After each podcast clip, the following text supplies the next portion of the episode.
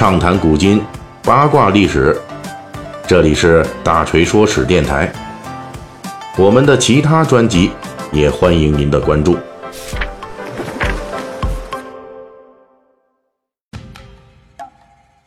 今天是八月十五日，这个日子在历史上是一个非常重要的日子。它是二战的时候日本法西斯无条件的投降日。一九四五年八月十五日，日本天皇裕仁以广播停战诏书的形式正式宣布日本投降。中国人民经过十四年的浴血奋战，世界反法西斯同盟经过六年的战火硝烟，终于迎来了全面胜利的一天。本期我们就跟大家一道重温当年八一五日本投降的幕后风云。一九四五年。伴随着反法西斯盟国在全世界范围内的大反攻，日本法西斯的末日将至，几乎这是人人知晓的结果。但是，只有日本军阀还在做着侥幸的美梦。到了1945年的5月8日，德国法西斯宣布无条件投降，日本军国主义仍幻想着困兽犹斗。此时，苏联尚未对日宣战，日本将希望寄托于苏联的调停上。1945年6月。日本通过外交层面与苏联秘密接触，宣称只要苏联能够在盟国与日本战争中保持中立，日本可以开出包括归还库页岛南部啊这部分领土是1905年日俄战争后俄国割让给日本的。日本呢就开出了这个归还库页岛南部等等吧一系列的优惠条件，想跟苏联讲和。不过日本人并不知道，就在他们通过外交途径频频向苏联抛媚眼的时候，苏联红军攻克奥地利维也纳等欧洲名城的那几十万部队，此时已经登上了东进的列车，他们的目的地是苏联远东地区，在那里，他们将与当地苏联驻军会合，用三个月的时间编组成一支百万大军，向盘踞中国东北的关东军发起最后进攻。一九四五年七月二十六日晚，美苏英中各盟国共同签署的波茨坦公告正式发布，要求日本必须无条件投降，否则即将迅速完全毁灭。这句话是美国总统杜鲁门在后来特意要求加上的，这是因为十天前杜鲁门总统刚拿到美国历史上也是人类历史上第一颗原子弹成功爆炸的实验报告。两天前，他隐晦地跟苏联领导人斯大林打了招呼。杜鲁门打算要用手头还剩下的两枚原子弹，在日本上空放一下，让日本人体会一下什么叫做迅速完全毁灭。由于波茨坦公告发出时，苏联还未完成远东军力部署，因此还没有与日本正式宣战，也就没有在这份公告上公开签字。但是波茨坦公告的内容啊，是四大盟国集体讨论决定的。由于苏联没签字，所以这就给日本垂死挣扎的最后幻想。一九四五年七月二十七日，日本最高决策当局召开了两次会议，经过数小时的激烈讨论，最后还是决定对盟军的这一宣言，日本官方予以抹杀，就是对波茨坦公告不做任何的反应。拒绝波茨坦公告之后。日本当局又惦记着苏联调停这最后一根稻草，马上又给日本驻苏联大使佐藤尚武发去密电。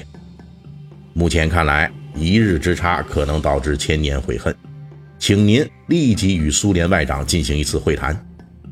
在第二天的记者招待会上，日本首相铃木贯太郎公开说：“波茨坦公告没有多大价值，不屑一顾，我们坚决将战争进行到底。”波茨坦公告之后的几天，日本一直焦虑地等待着苏联对调停的最后答复。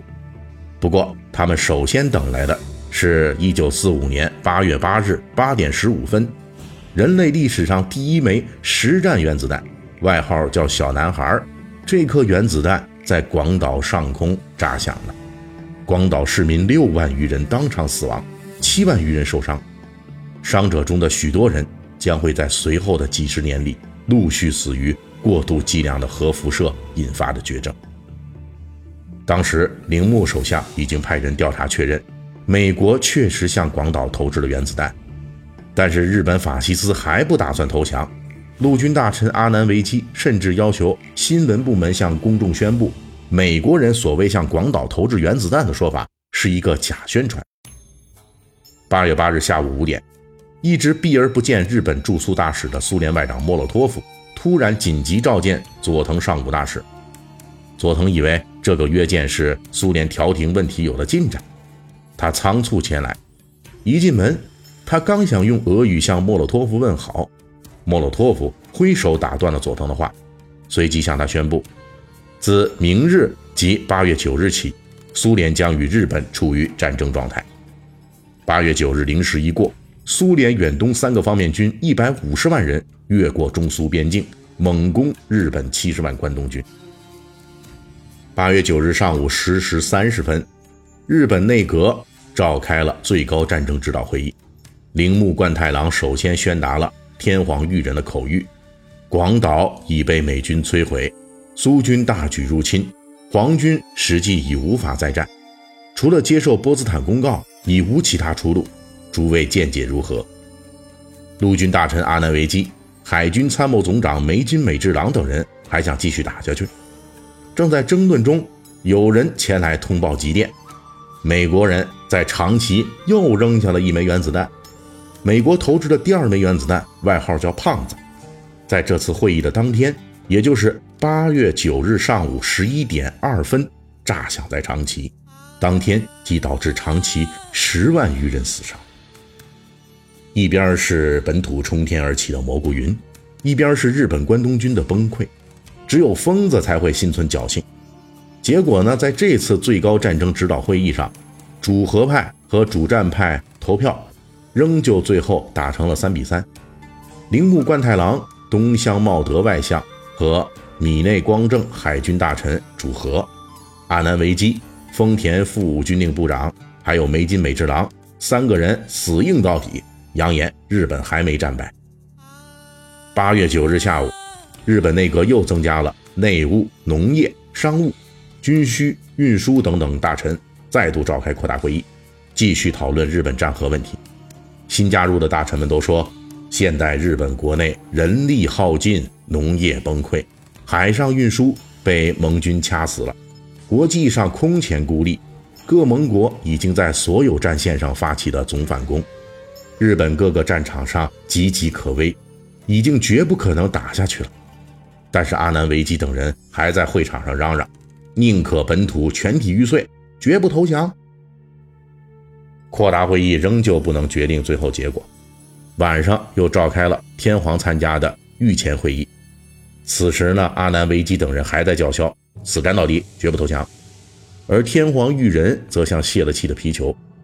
他的发言是从1937年的七七事变开始回忆的。天皇说：“这些年啊。”日本军方一再告诉他，日本马上就能获胜，结果就是到了今天万难打下去的地步。军方还在那里说什么本土决胜，可是根据天皇自己派人的调查走访，军方鼓吹的本土决战和所谓的上百万本土玉碎大军，都是一群装备不全、训练不足、补给不足的水货。再打下去，军阀鼓吹的日本玉碎那是肯定能实现。至于日本是不是玉，这个不好说，但是碎肯定会碎了。最终，天皇决定接受波茨坦公告，主战派被迫接受。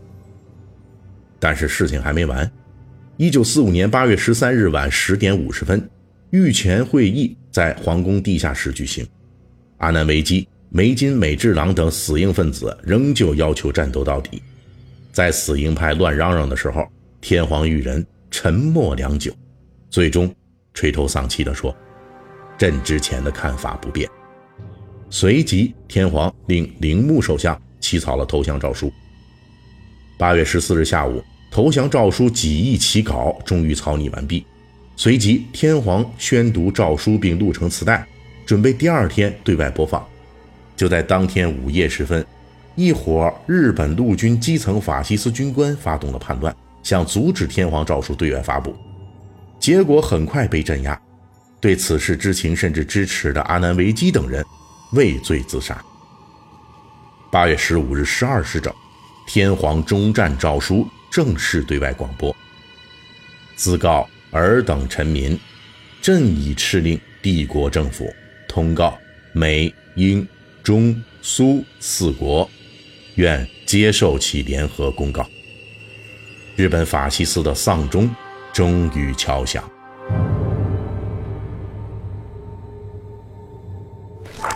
本期大锤就跟您聊到这儿，喜欢听您可以给我打个赏。